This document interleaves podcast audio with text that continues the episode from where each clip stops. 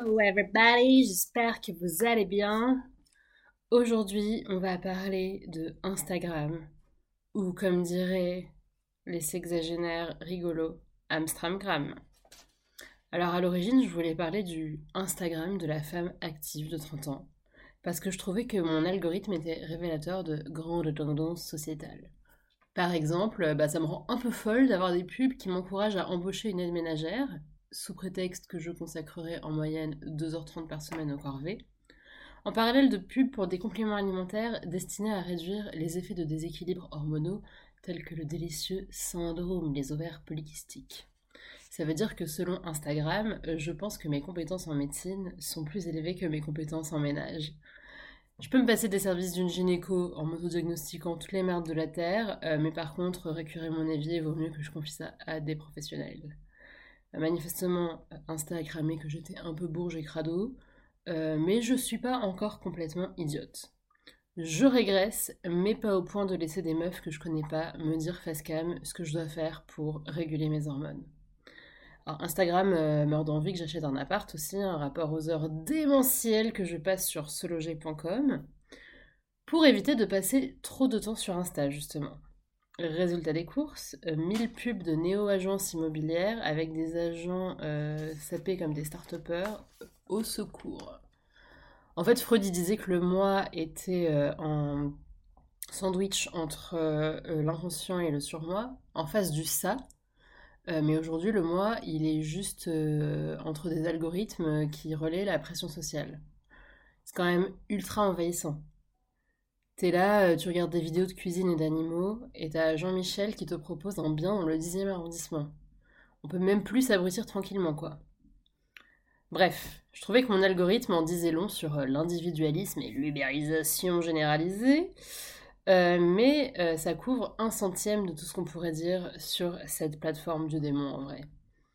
Déjà, si on prend un peu de recul, Instagram, c'est un peu une concierge numérique parce que tu connais la vie de tous les gens que tu suis, surtout s'ils sont très premier degré et communicants. À base de mariage, VJF, EVG, voyage, même gastro pour les plus rigolos d'entre eux. Ça, c'est vraiment le festival de la surenchère du cool et tout le monde a son petit business model. Les influenceurs et influenceuses, les premiers, les serial posters, euh, les fantômes euh, qui ont arrêté de poster en 2016 mais qui te surveillent quand même, et bien sûr, les faux comptes de meufs ultra refaites qui se mettent à te suivre par la force du Saint-Esprit. Merci hein, d'ailleurs les filles. Et d'un côté, c'est marrant d'avoir hein, des nouvelles des gens euh, qu'on a croisés, mais d'un autre, est-ce que nos vies ne valent pas mieux que des séances quotidiennes de commérage sur les gens de toutes les époques de notre vie? Surtout que plus on les regarde, plus on a envie de faire comme eux, euh, mais bon, on n'a pas entendu les réseaux sociaux pour être mimétiques. Le fait est que, sous couvert d'être un lieu d'expression libre, Instagram, comme une discussion avec une concierge, véhicule de la pression sociale. Ce qui est moyennement exaltant, euh, pour ne pas dire carrément anxiogène. Et par conséquent, Instagram est vraiment l'ennemi de notre santé mentale. Moins on y traîne, mieux on se porte. Parole de quelqu'un qui a désactivé la fonction temps d'écran de son téléphone par refus de voir la réalité de son addiction en face, hein, bien sûr. Mais Instagram, c'est euh, comme la vie. Car, un, euh, on n'est pas obligé de subir.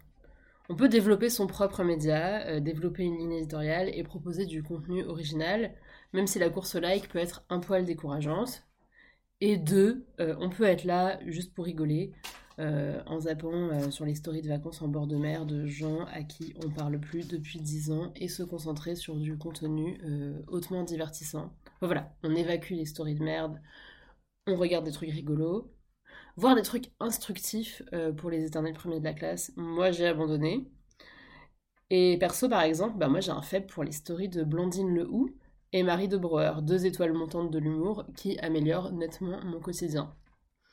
Mon problème, évidemment, c'est que, que en théorie, cette idée de tri sélectif marche très bien, mais qu'en pratique, je reste une simple mortelle, mue par la curiosité et l'urgence de connaître l'actu de la Terre entière. Et surtout, des gens que je déteste.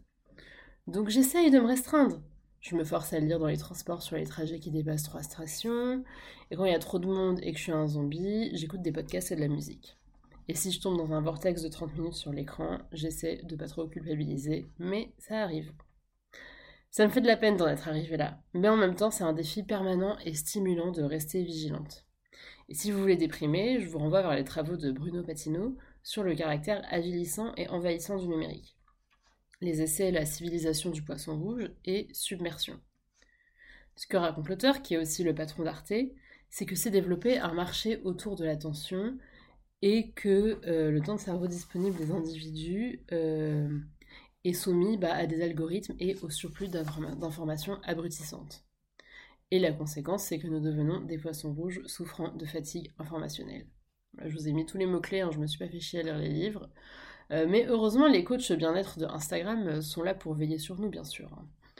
Blague à part, à ce stade de la situation, ou de submersion justement, je ne saurais que trop vous recommander de juste faire attention à vous, d'analyser le pourquoi du comment du temps que vous consacrez à vos écrans pour rester maître de votre attention. La clé étant peut-être d'arrêter de scroller et de réapprendre à s'ennuyer. Peut-être l'objet d'une future chronique, je ne sais pas. En tout cas, je vous embrasse et prenez bien soin de vous. Et évidemment, faites des stories avec cette chronique, sinon c'est pas drôle.